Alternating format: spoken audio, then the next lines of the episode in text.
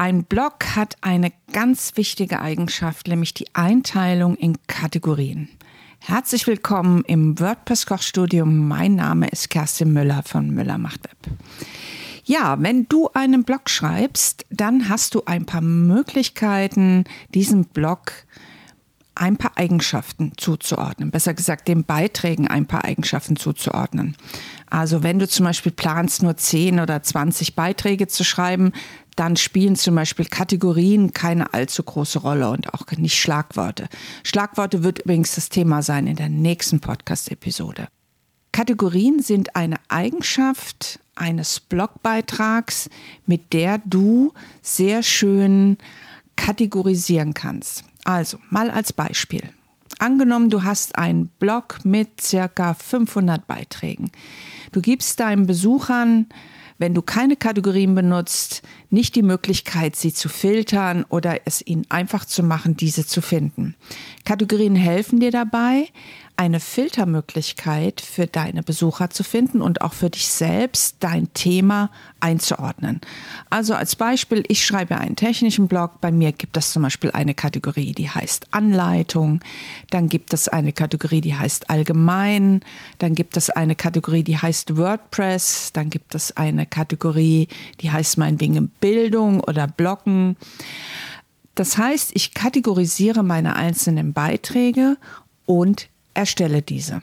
Du hast mehrere Möglichkeiten, Kategorien zu erstellen, also entweder im Backend unter Beiträge Kategorien kannst du dort einen Namen vergeben, du kannst dort auch eine Titelform hinterlegen, die Titelform ist dann quasi die spätere URL.